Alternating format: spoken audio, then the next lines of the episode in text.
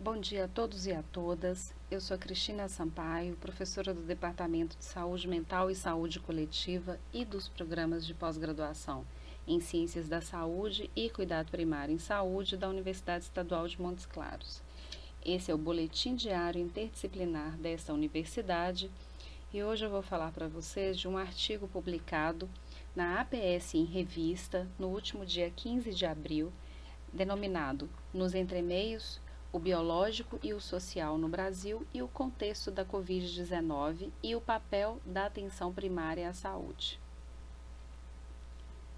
No Brasil, no campo da saúde coletiva, é possível delinear algumas contribuições clássicas do aporte teórico das ciências sociais, tais como a importância de marcadores sociais no processo saúde e doença, e a relação entre o binômio biológico versus social ou natureza versus cultura.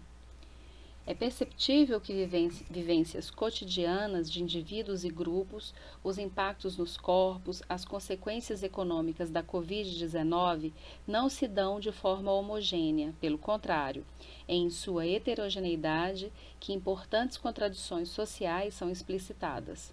Marcadores sociais tradicionais como raça, etnia, gênero, idade tomam o protagonismo nos discursos políticos sanitários para o controle da infecção e o manejo da doença, além de seus efeitos político e econômico. Há uma indicação de que homens adoecem e morrem mais que mulheres, e pessoas mais idosas possuem maior letalidade pela doença, especialmente aquelas que possuem comorbidades. No Brasil, o primeiro caso reportado aconteceu no dia 25 de fevereiro de 2020 e a primeira morte em 17 de março. O que se depreende a partir da leitura de notícias sobre a pandemia é que a mera leitura do perfil de casos e óbitos, bastante prejudicado pelos sistemas de informação disponíveis, não permite que se avalie o quanto a distribuição dos eventos traduz uma diversidade de, de explicações e soluções para o enfrentamento da epidemia. Na mídia, fica evidente a disputa entre ideias e práticas relacionadas a esse evento e suas implicações nos diferentes âmbitos da vida dos indivíduos, dos grupos sociais e das instituições. Dos marcadores sociais do processo saúde-doença, grupos que denominamos vulneráveis enfrentam agravamento de suas situações de saúde por conta de desigualdades sociais estruturais históricas.